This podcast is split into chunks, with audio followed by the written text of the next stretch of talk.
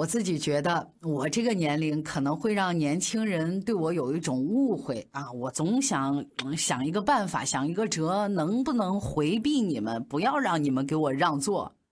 于是，七十六岁的刘增胜选择了一种出乎意料的方式，完成了和周围年轻人的沟通，还有就是相互的理解。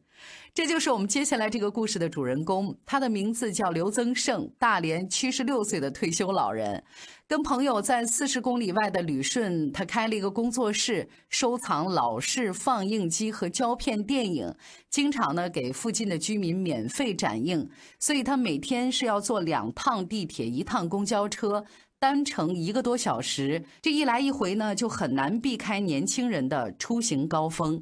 老人就觉得这年轻人的工作负担已经很重了啊！我不想让他们总给我让座，然后就在朋友的建议下挂了一块牌子，而且是 LED 显示牌，上面赫然写着四个大字“勿需让座”。这一挂就是两年。每天走进地铁的车厢里，他总是要提醒自己把这个牌子点亮。早高峰的车厢，年轻人那是主力军，他们有的睡眼惺忪，有的已经开始忙碌新的工作。透过这块无声的牌子，他想说：“孩子，不用让座，你们坐着就好。”呃，说实在的，他们一天起早贪黑的，真不容易，买个东西一边吃一边跑。我愿意帮他们，支持他们。那我的行动就是，你们多坐一会儿，多休息一会儿。我吧，本身呢有点驼背，那我一上车，我特意带点理直气壮的雄赳赳的感觉啊，把背直起来。我想让他们看看我身体很好，不用你们给我让座。虽然呢已经是满头白发，但是刘增胜总会强调自己的身体很硬朗，我还是个壮小伙。一个多小时的路程，他经常说起来说就就几分钟。上车以后，他经常会找一个角落，脸朝外背对乘客，但还是会有热心人找到他给他让座。两个人就这么一来二去，互相谦让，会拖延很长时间。然后他的伙伴就提醒他：既然这样，你要不然直接就在脖子上挂一个牌子，我不需要让座。听了朋友的建议，我回家就在电脑上查有没有这种电子发光屏的胸牌三十块钱一块儿。回来我照说明书这么一操作，半天也没操作进去。于是乎，他就拿着牌子到打字复印的地方，让人家小伙子帮他操作，写了一串字：“一路莺歌燕舞，请您勿需让座，谢谢。”那现在，刘增胜会固定在挨着电梯口的车门上车。他发现停在这个位置的是一节无障碍车厢，里面撤掉了座椅。那既然大家都站着，就不需要有人给他让座了。刘增胜近乎固执地拒绝被让座，也是和他儿子是一名公交车司机有很大的关系。他经常听儿子抱怨，一些乘客因为鸡毛蒜皮的事情争吵，甚至大打出手。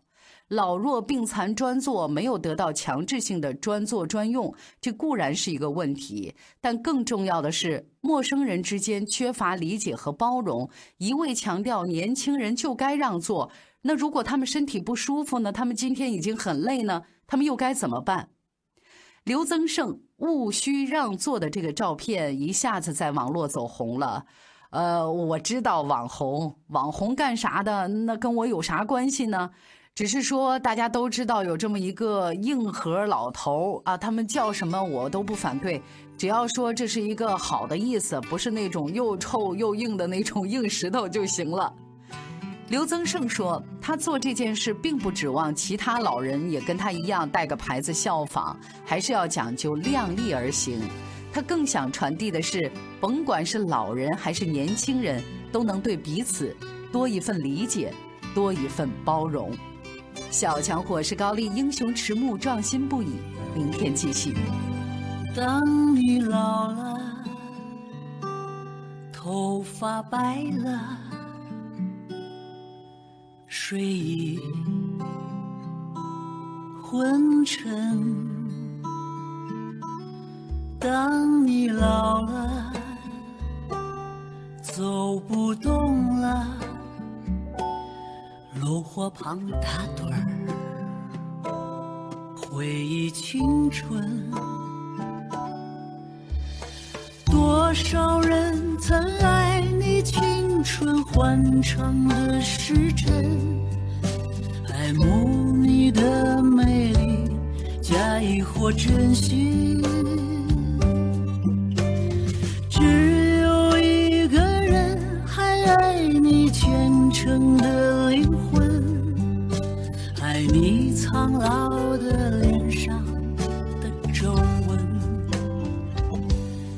当你老了，眼眉低垂，灯火昏黄不定，风吹过来，你的消息，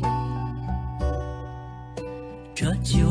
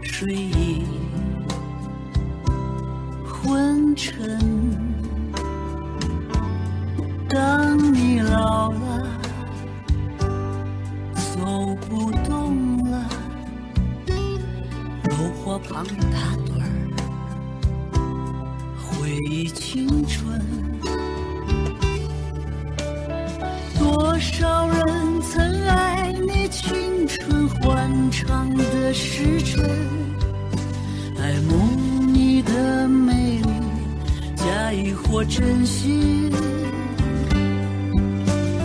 只有一个人还爱你虔诚的灵魂，爱你苍老的脸上的皱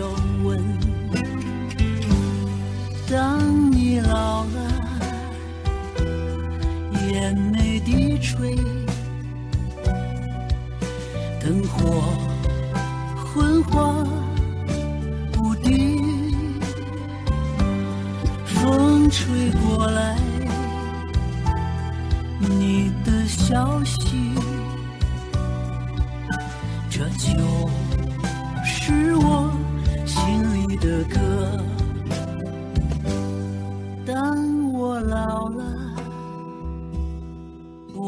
希望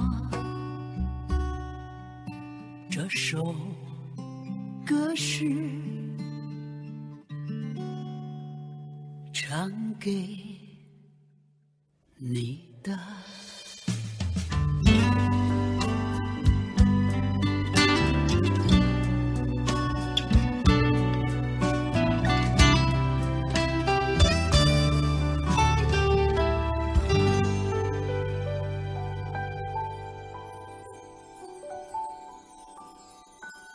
我认识《笑傲江湖》是在我高二的那一年，每天早上都是爸爸开车送我去学校。